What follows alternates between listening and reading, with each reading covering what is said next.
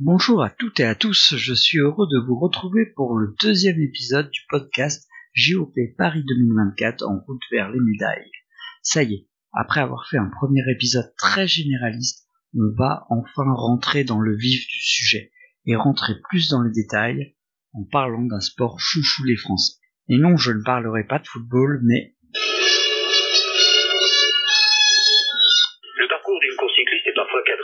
Et oui, de cyclisme bien sûr. On est au pays de la grande boucle, de poupou. Nous sommes nombreux à faire du vélo. Enfin, vous êtes nombreux à faire du vélo pour le plaisir. Si vous avez écouté le podcast introductif, je vous avais dit que c'était un gros dossier, qu'on en reparlerait très vite, et que nous parlerons ce coup-ci aussi des Paralympiques. Et bien voilà, on y est. Bien sûr, dans JOP Paris 2024 en route vers les médailles, on évoquera le cyclisme en termes olympiques et paralympiques, c'est-à-dire route bien sûr, mais également piste, VTT, BMX pour les Jeux olympiques et route, piste, handbike, tricycle pour les Jeux paralympiques.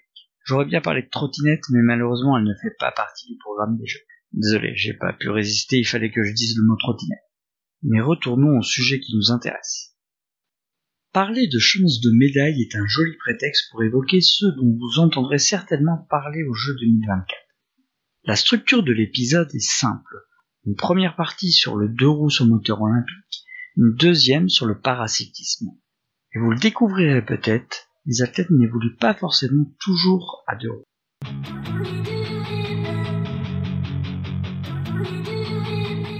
C'est donc parti pour le cyclisme olympique.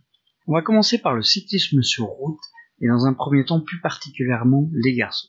Manque de bol pour nous, c'est peut-être le plus difficile pour se projeter parce que c'est le plus aléatoire, en tout cas pour ce qui est de la course en ligne. Et puis beaucoup de choses vont dépendre du parcours. Donc parlons du parcours qui a en général la même trame chez les hommes que chez les femmes. Si la fédération est maligne, elle choisira un parcours adapté au punch, car c'est là qu'on aurait probablement le plus de chance. Il suffit de regarder comment l'équipe de France a superbement manœuvré au championnat du monde en Belgique.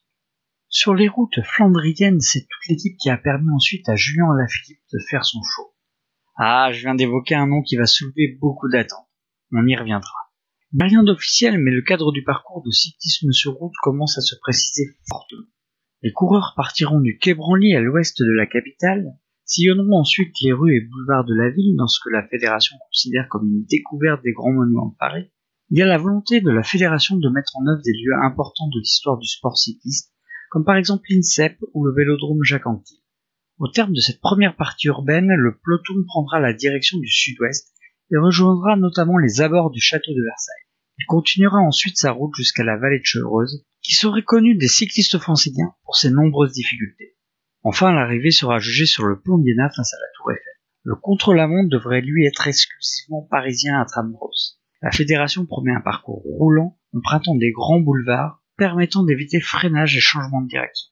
Rien n'est officialisé, mais cette description devrait être très ressemblante à ce qui nous attend dans deux ans. Ce serait en plus logique, puisqu'il y a une volonté de faire du département de les Yvelines, ce formidable département français situé à quelques kilomètres de Paris seulement. en quelque sorte le pôle du cyclisme aux Jeux 2024. Ce département accueillera également la piste et le BMX, dont on parlera bien sûr dans cet épisode. Je vais le dire honnêtement, je ne connais pas vraiment les routes de la vallée de la mais apparemment il y aura plusieurs côtes salées. Si un rouleur connaît bien ses routes et qu'il écoute cet épisode, qu'il n'hésite pas à nous donner son ressenti sur la page Facebook Géo Paris 2024 en route vers médailles. Donc, on aurait affaire à un parcours pour puncher. C'est une première bonne nouvelle, car bien sûr, il pourrait convenir à Julien Alaphilippe. Mais pas seulement. Benoît Cosnefroy, Christophe Laporte, dans un autre style, sont d'excellents punchers, et il y en a d'autres en équipe de France. Après, il est impossible de se projeter précisément, car en cyclisme, il existe énormément de paramètres à prendre en compte. Le parcours exact, la forme du moment, la stratégie de course, et j'en oublie. En ce qui concerne Julien Alaphilippe, Marion, c'est une sacrée bestiole, votre Julien, quand même. hein. Mais quelle course, quel coureur S'il est dans le meilleur de sa forme, il sera forcément un prétendant au titre olympique. Mais ce qui est certain aussi, c'est qu'il ne sera pas le seul. Alors qu'il y a encore deux ou trois ans, Julien était imprenable sur des côtes très raides, très courtes. Aujourd'hui, Mathieu Van Der Poel, van ou encore Tadej Pogacar sont aujourd'hui également des cadors dans ce domaine. Autre élément important, En étant à la maison et avec deux titres de champion du monde ces deux dernières années glanés par le Berrichon, l'équipe de France ne devra pas s'attendre à être considérée comme un outsider et sera surveillée comme le lait sur le feu. Pour ce qui est du contre-la-montre, les coureurs français ne font pas partie des références mondiales de la spécialité depuis maintenant un petit moment. Mais à deux ans des Jeux, cela serait bête de ne pas rêver. On peut s'en passer des choses pendant cette période. Et rappelons que Julien Alaphilippe, encore lui, a gagné un contre-la-montre sur le Tour de France. J'aurais souhaité consacrer plus de mots au cyclisme féminin que je vais le faire. Malheureusement, nos tricolores ont du mal à exister dans un peloton féminin international. À Tokyo, une seule place a été attribuée par l'UCI à la France pour un manque de compétitivité des Français sur la scène internationale. Le classement mondial étant la référence pour distribuer ces places, c'est Juliette Labou qui était la meilleure classée française 35e, elle devançait Audrey Cordon-Rago 40e, avec qui il se disputait l'unique ticket pour tout. Ce n'est pas aujourd'hui suffisant pour prétendre à une médaille. Mais après tout, pourquoi pas? Des surprises, on adore ça. On en a fini avec la route, parlons maintenant de la piste. Petit élément de contexte tout d'abord. La France était il y a quelques années déjà la référence de la discipline. J'ai eu la chance de suivre Atlanta 1996 et côté piste c'était festival. Six médailles dont quatre d'or, grâce notamment à Florian Rousseau sur le kilomètre, Félicia Ballanger sur la vitesse, la poursuite par équipe, Nathalie Valencien. Les temps ont changé d'ailleurs. Le kilomètre et la course au point ne sont plus au programme olympique. Mais surtout, la nomination de Londres aux Jeux de 2012 a changé la donne. Les Britanniques sont venus voir de plus près la piste et sont devenus les nouveaux cadors de la discipline. Ils sont toujours là, mais la concurrence internationale de plus en plus. Pourtant, la France, après un sérieux passage à vide, semble se reconstruire par la jeunesse. D'ailleurs, les médailles de Tokyo viennent de la piste avec la vitesse par équipe et le Madison, ou course à l'américaine. Parlons donc plus en détail de cette équipe de France de piste dont le nouvel entraîneur est Grégory Boger, en commençant par le sprint. Le sprint en cyclisme sur piste, c'est l'effort le plus court de la piste et le plus intense. C'est ici que vous pourrez admirer des cuisses d'extraterrestres qui reflètent la puissance musculaire nécessaire pour ce type de sport.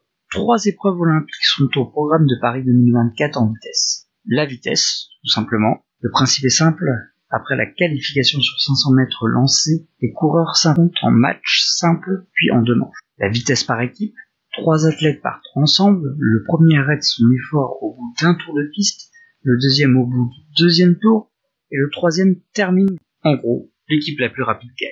Enfin, le Kirin, la fameuse épreuve d'origine japonaise qui donne lieu à une vraie bataille de chiffonniers sur la piste entre six.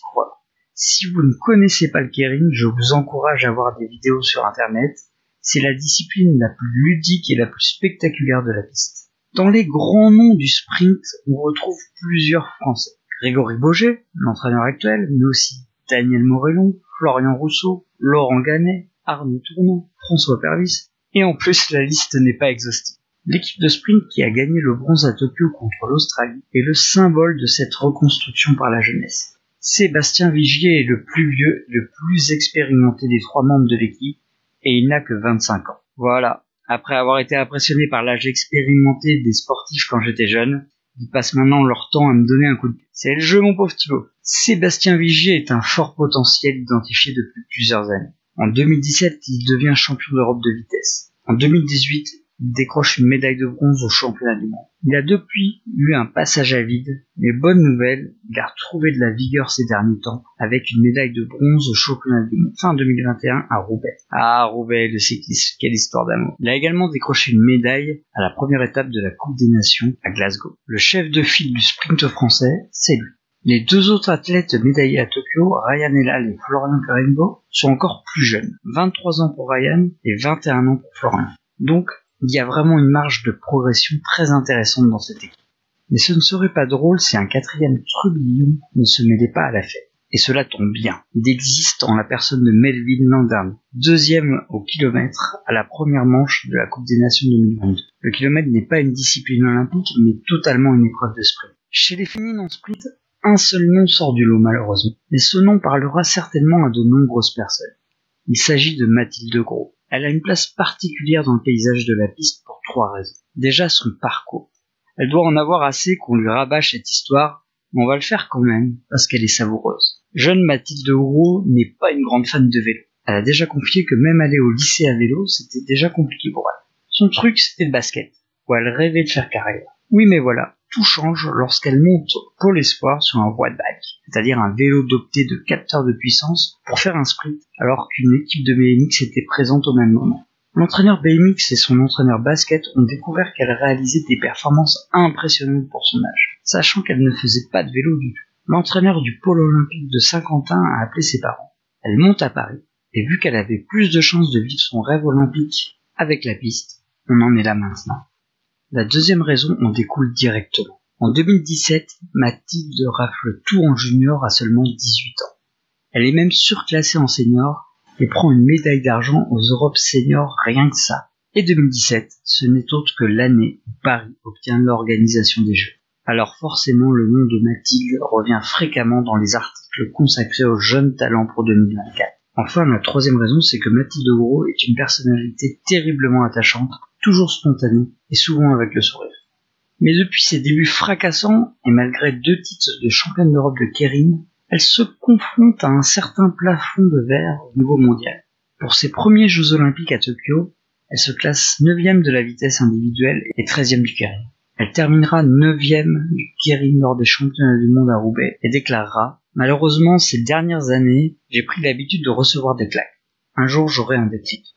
Parce qu'elle est comme ça, Mathilde de nature optimiste. Elle ne lâchera pas l'affaire et avertissement à ses adversaires. Si son déclic est du même niveau que ses débuts dans la piste, cela risque de leur faire très mal à la tête. D'ailleurs, Mathilde a gagné le Kierin à la première étape de la Coupe des Nations à Glasgow. Pour le moment, cette discipline semble plus lui convenir. Elle qui est partie au Japon très tôt prendre de l'expérience, dans un pays où le Kierin fait l'objet de paris sportifs similaires à ceux que vous voyez avec le PMU en. Même si Mathilde Gros apparaît un peu esselée en vitesse, on sera curieux de voir son association en vitesse par équipe à deux jeunes espoirs. Takimari Divine Kwame, seulement 19 ans, et championne du monde junior elle aussi, et Julie Michaud, très jeune elle aussi. Ne le cachons pas, cela ne sera pas facile pour cette toute jeune équipe d'être parmi les meilleurs à Paris 2024. Mais rien que le fait que cette équipe existe pour une épreuve qui avant cette année se courait à deux et non à trois et n'existait pas au niveau de l'équipe de France, c'est une bonne nouvelle. Cela sera déjà très plaisant de voir les progrès de cette jeune équipe pendant deux ans, alors que sa participation à Paris pourrait peut-être être facilitée par le fait que la France soit organisatrice. On reste sur les vélodromes, mais on va maintenant parler d'endurance. Il y aura trois épreuves dans ce domaine, la poursuite par équipe hommes et femmes, l'omnium hommes et femmes, la médecine course américaine, femmes et c'est sûr que ce ne sont pas forcément les épreuves les plus simples à suivre pour les non-initiés. Mais une fois que l'on a compris les codes, c'est assez passionnant. Et puis si vous suivez la route, vous y retrouverez des noms très connus. Wiggins par le passé, Cavendish, Viviani et aujourd'hui Philippe Ogana. Chez les Français, le nom de Brian Cocard, qui a décroché une médaille en omnium au Jeu 2012, ou Benjamin Thomas doit vous parler aussi. Allez, on se lance alors? On commence par la poursuite par équipe. Cette épreuve oppose deux équipes de quatre coureurs ou coureuses qui se relaient régulièrement pour faire le meilleur temps possible sur 4 km. L'équipe de France féminine s'est qualifiée au jeu de Tokyo et a fait un résultat tout à fait honorable, éliminée en quart de finale, mais surtout ayant battu le record de France par deux fois. Portée notamment par Valentine Fortin et Marion Boras, dont on reparlera pour l'américaine, elles sont dans une phase ascendante. Et tout l'objectif pour cette équipe va être de progresser constamment pour jouer la médaille aux Jeux Olympiques de Paris. Les hommes n'ont pas réussi, eux, à se qualifier à Tokyo, mais ils sont dans la même dynamique que les femmes, voire même supérieure. France a fait une magnifique médaille d'argent au championnat du monde à Roubaix, derrière l'Italie championne olympique de Filippo Gann. Ils ont un socle solide avec Corentin Hermenot, champion d'Europe en individuel en 2016 et en 2019, et Benjamin Thomas, double champion du monde de l'Omnium. On peut donc porter beaucoup d'espoir pour cette équipe. Mais attention, il faudra se méfier des résultats que l'on verra en, Coupe du Monde. Les passerelles étant nombreuses entre la piste et le cyclisme sur route, les meilleurs coureurs ne seront pas tous sur les échéances internationales. Mais bien sûr, ils seront tous au JO. On passe tout de suite à la course à l'américaine ou encore appelée Madison. Avouez que c'est le nez de discipline le plus romantique des Jeux Olympiques.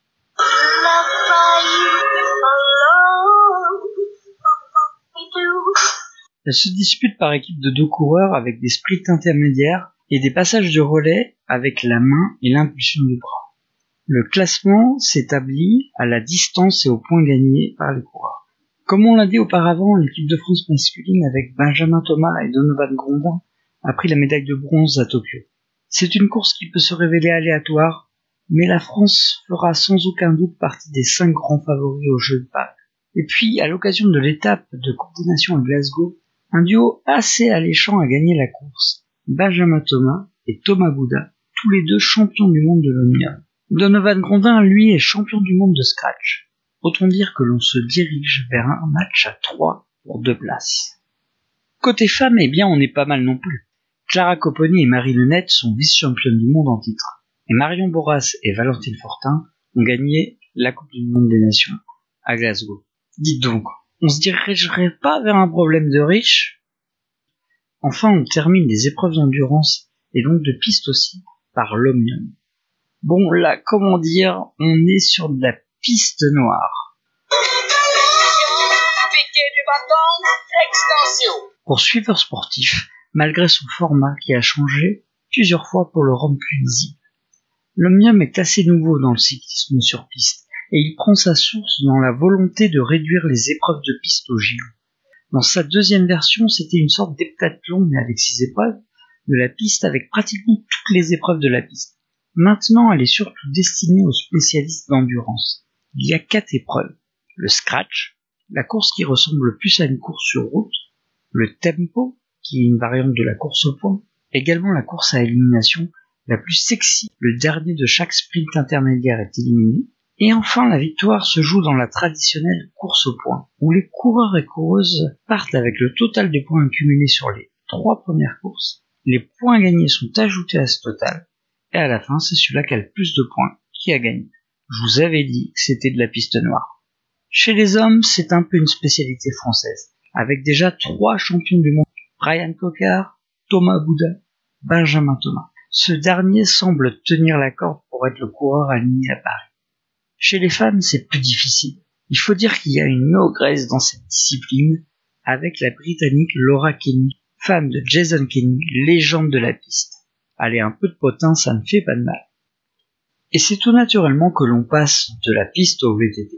Je ne vais pas le cacher, le VTT cross-country, qui est la seule catégorie olympique de la discipline, a donné lieu à l'une de nos plus grandes frustrations à Tokyo. Quand on possède dans ses rangs la leader de la Coupe du Monde et vainqueur de toutes les étapes qui précèdent les Jeux Olympiques avec Loana Lecomte, mais également la championne du monde en titre avec PFP Pauline Ferrand-Prévot, on nourrit forcément de gros espoirs. Mais la glorieuse incertitude du sport est ainsi faite que tout ne se passe pas forcément comme prévu. Alors quand aucune médaille ne fut décrochée dans cette course par les filles de l'équipe de France, on avait le cœur un petit peu tristouné quand même. Mais que nenni, il y a Paris 2024 et nos deux championnes bien donne. On a affaire à deux cas bien différents. PFP a 30 ans et est connue notamment pour l'incroyable exploit d'avoir été championne du monde dans trois disciplines différentes. La route, le cyclocross et évidemment le VTT cross-country. Depuis, elle se consacre au VTT. Les Jeux n'ont pas souri pour l'instant à la triple championne du monde de VTT. Mais avec cette spécialiste des courses d'un jour,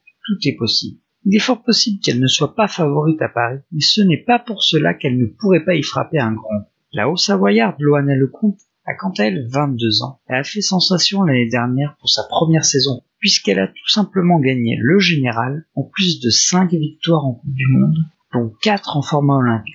Mais à Tokyo, elle a dû faire à des athlètes expérimentés, qui ont très bien préparé leur affaire en l'occurrence les Suissesses qui ont réalisé un remarquable triplé avec la consécration méritée pour l'ensemble de son œuvre de Yolanda Neff. Elle terminera sixième de l'épreuve, mais elle aura beaucoup appris dans la perspective de 2024. Finalement, l'illogique ne fut pas tant qu'elle n'ait pas décroché une médaille à Tokyo, mais son invraisemblable début de saison au niveau international. Alors Loana continue à engranger de l'expérience en Coupe du Monde cette année en ayant déjà réalisé deux podiums. Dans tous les cas, nos deux filles sont bien installées dans le gratin mondial et il faudra compter sur elles à part. En attendant, on ira avec plaisir les encourager au championnat du monde 2022 qui auront lieu en France, au Jet, en Haute-Savoie. Chez les hommes, même si on ne citerait pas forcément des Français dans les trois pointures mondiales actuelles, encore que cela pourrait se discuter, l'équipe est très compétitive. Jordan Sarro a été champion du monde en 2020, Victor Koretsky fait souvent de belles places en Coupe du Monde, il a très longtemps bataillé pour la médaille à Tokyo et a finalement terminé cinquième, Maxime Marotte, à 35 ans, était tout proche de gagner la première étape de la saison 2022, battu sur le fil par la légende de Nino Schurter. Cela aurait été d'ailleurs sa première victoire en Coupe du Monde. Il y a d'autres noms que l'on pourrait citer. Mais le but n'est pas d'énumérer une liste de noms. Ce que l'on doit retenir, c'est la très forte densité de l'équipe de France de VTT masculine, mais aussi une certaine irrégularité dans leur performance individuelle. Ce n'est en aucun cas une critique, mais une indication que les VTTistes français seront probablement des outsiders à Paris, mais de sérieux outsiders pour une médaille à Paris. Ce que l'on peut affirmer avec quasi certitude, c'est qu'à moins d'être Madame Irma, il est impossible de prédire qui seront les heureux élus à Paris 2024 en VTT homme. Et c'est également pour ça que les suivre dans ces deux prochaines années va être passionnant, mais aussi avec un dénouement cruel pour certains. Après le VTT, on va parler d'un autre sport du cyclisme. Eh ben oui, quand on parle cyclisme aux Jeux Olympiques, il ne faut pas oublier le BMX, la plus spectaculaire des épreuves de vélo.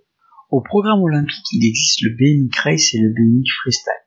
Nous ne parlerons dans cet épisode que du BMX Race. Non pas que le BMX Freestyle ne soit pas un sport intéressant, mais parce qu'à notre avis, il se sentira bien mieux dans un podcast qui sera plutôt centré sur des sports entre guillemets freestyle au jeu, comme le skate, le surf ou encore le breakdance.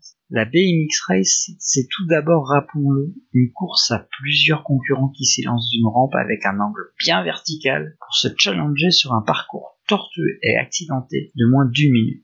Le BMX Race constitue sûrement l'une des plus grosses anomalies du sport français aux Jeux Olympiques. En effet, depuis l'apparition de l'épreuve au jeu de 2008 et le doublé féminin d'Anne-Caroline Chausson et Laetitia Le Cordier, il n'y a plus de médailles françaises dans ce sport. Or, depuis cette même date au championnat du monde, il y a eu 7 médailles, dont un titre chez les femmes, et 10 médailles, dont 3 titres chez les hommes. Alors bien sûr, les championnats du monde se passent tous les ans, alors que des JO tous les 4 ans. Mais avouez quand même que le décalage est saisissant. L'école française du BMX n'est pas loin d'être la meilleure mondiale. En tout cas, avec les Pays-Bas et les US, elles font partie du Big Three. Mais quand ça ne veut pas, ça ne veut pas. Par exemple, cet été à Tokyo, les trois garçons, Joris Daudet, Sylvain André et Romain Magneux, parviennent à se qualifier en finale. Mais au bout d'une finale marquée par les chutes, deux Français ont été impliqués, les trois garçons de l'équipe de France rentreront tous bredous. Alors rien que tel que les jeux à la maison, pour rompre la malédiction. Là encore pour les garçons, le niveau du BMX français est tel qu'il est bien difficile de prédire qui défendront les couleurs de la France au jeu 2024. Mais la lutte promet d'être acharnée entre les expérimentés multimédaillés Sylvain André et Joris Daudet, et les jeunes loups comme par exemple Léo Garoyan, pour ne citer que lui. Une chose est sûre, c'est que quels que soient les athlètes représentant la France, il nous étonnerait bien qu'ils ne fassent pas partie des favoris.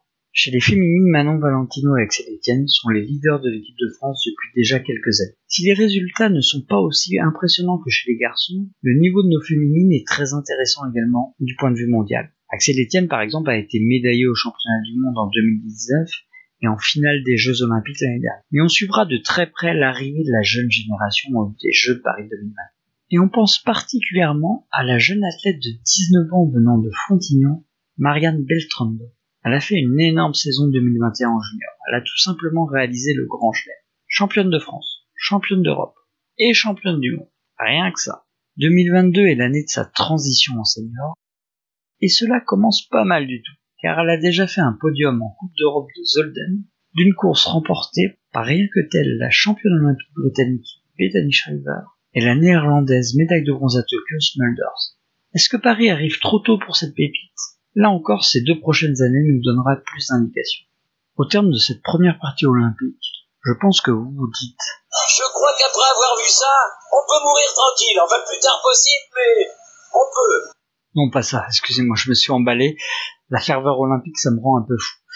C'est de faire mieux que les deux médailles à Tokyo, bien mieux même.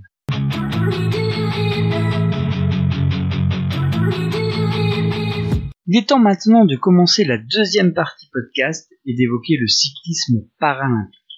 Alors on décroche pas, on tient le choc, parce que là je vous l'annonce, à Paris 2024, le cyclisme paralympique, ça sera champagne pour les bleus. Je lance un appel un dirigeant, un coureur, un spécialiste de paracyclisme, s'il peut venir nous expliquer ce qui s'est passé en paracyclisme entre 2016 et 2021. Je et on est preneur. Parce que de passer de une médaille à Rio à 16 médailles, c'est assez.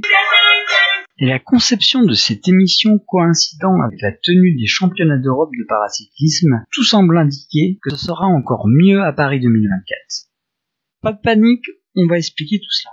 En paralympique, plusieurs athlètes s'alignent sur la piste comme sur la route. Pour plus de clarté, on commencera par les athlètes qui font et de la piste et de la route, puis par ceux qui ne pratiquent que de la route, notamment les pratiquants de handbike.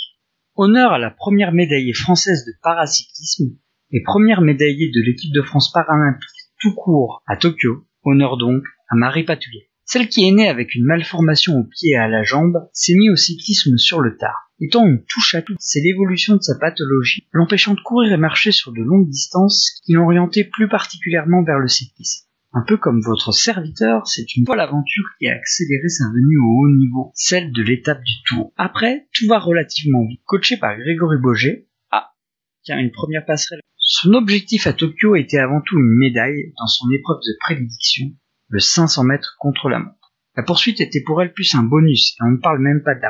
Finalement, à Tokyo, elle finira à la quatrième place de l'épreuve 500 mètres, plus pour une histoire de mixte de catégorie qu'une contre-performance de sa part. Par contre, elle prendra une médaille en poursuite et sur la course route dans des conditions dantesques et au mental avec un sprint époustouflant. Il ne fait aucun doute que cette femme engagée et à la tête bien faite, c'est pas comme s'il était médecin quand même. Ah bah si elle l'est en fait. Sera en lice pour des médailles à Paris. Et même qu'elle ne voudra sûrement pas se contenter des mythos résolus ce coup-ci. Mais la question qu'on aimerait bien lui poser à Marie, c'est si après le déroulement inattendu de Tokyo, elle comptait travailler plus la route par exemple. Son record du monde dans son épreuve fétiche du 500 mètres en février de cette année nous donne une indication sur la question. Enfin, il nous donne surtout comme indication qu'il faudra compter sur elle à Paris. Mais ça, je crois que vous l'avez compris. Dans la même catégorie C5 que Marie Patouillet, il ne faut pas oublier la jeune, même très jeune Heidi Gogan, 17 ans. Si elle n'a pas participé aux Jeux de Tokyo, c'est principalement en raison de son âge.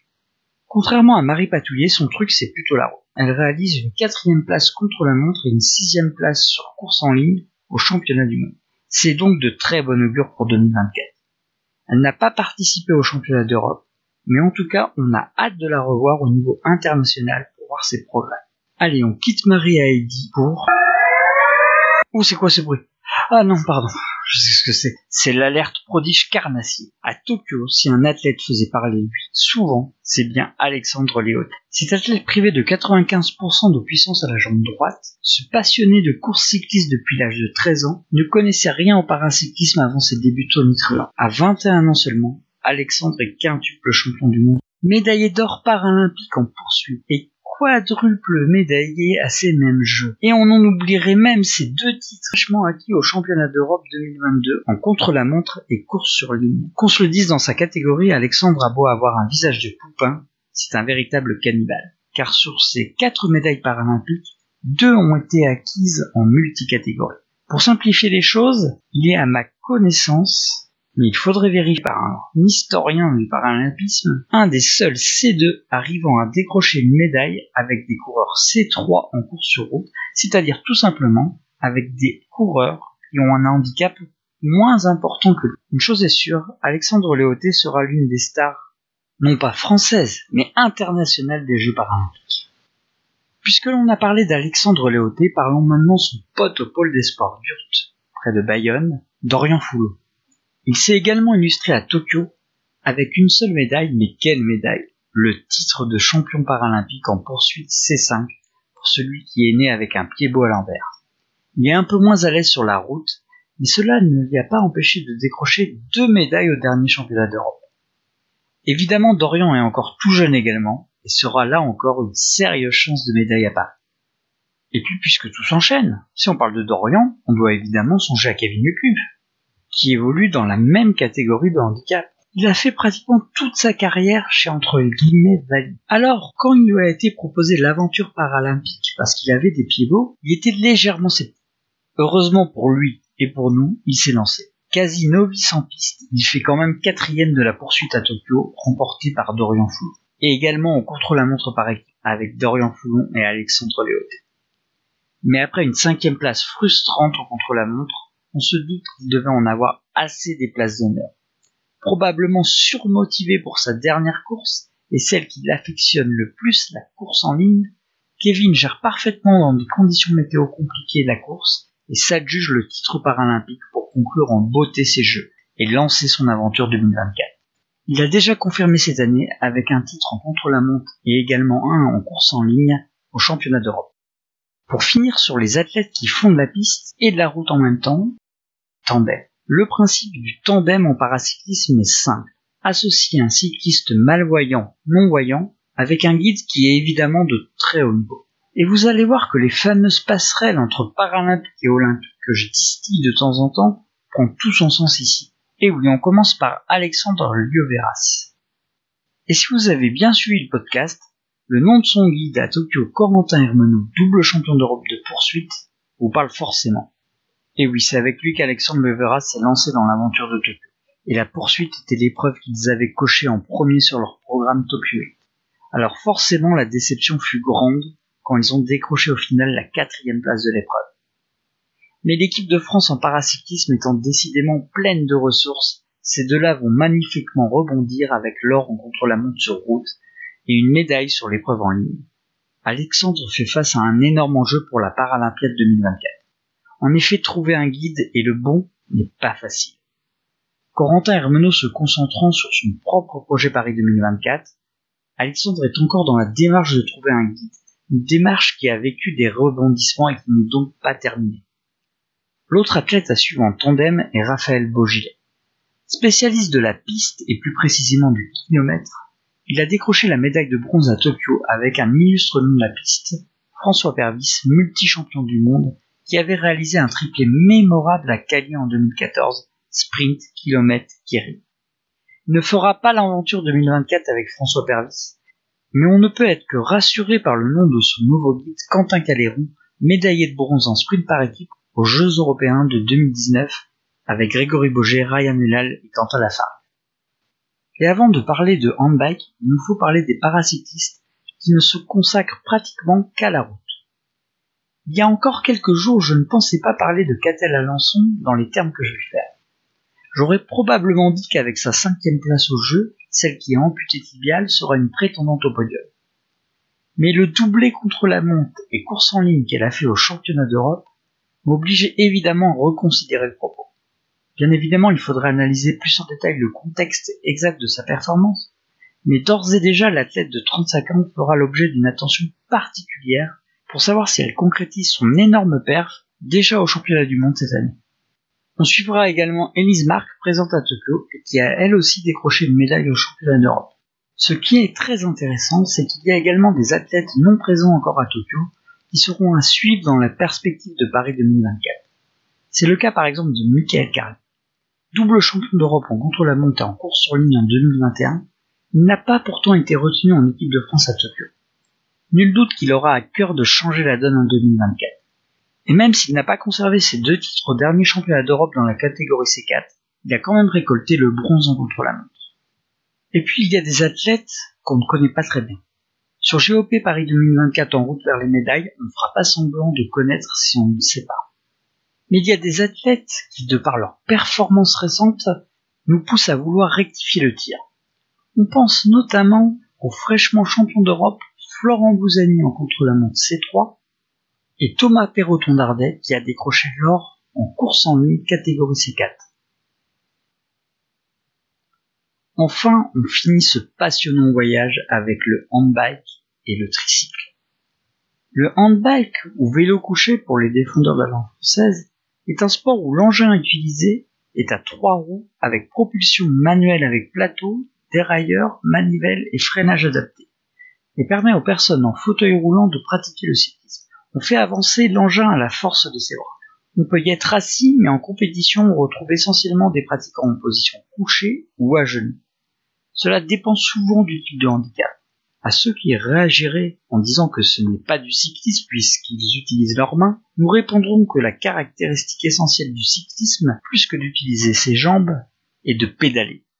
Les handbikers pédalent tout simplement à la force du bras. C'est un sport très physique. La propulsion simultanée des bras, des épaules et du torse, ainsi que des abdominaux, permet de muscler le haut du corps de manière optimale. Beaucoup de personnes auraient tendance à confondre le handbike et la pratique du fauteuil roulant en athlétisme. La différence se trouve dans le matériel qui n'a rien à voir et justement dans cette notion de pédalage, puisque les coureurs d'athlétisme en fauteuil vont utiliser une technique beaucoup plus proche de l'utilisation classique du fauteuil roulant. Le tricycle est un vélo à trois roues réservé aux personnes ayant des troubles moteurs et de l'équilibre, comme l'IMC ou hémiplégique. Après cette mise en perspective nécessaire, place aux athlètes. On commence avec notre champion paralympique, Florian Joigny. Évoluant en catégorie H2, Florian Joigny est devenu tétraplégique suite à un accident de ski. Il retrouvera des sensations quasi vitales pour cet amateur de sensations sportives grâce au paracyclisme. D'abord en bronze à Tokyo sur le contre-la-montre, il crée la sensation en survolant totalement la course en ligne. Victime d'un problème mécanique sur le pare il s'emparera finalement de l'argent avec Riyad Tarsim et Loïc Florian continue sur sa lancée après avoir remporté fraîchement l'or sur le contre-la-montre et l'argent sur la course en ligne des championnats d'Europe. On se doute qu'il ne compte pas s'arrêter là et briller à Paris.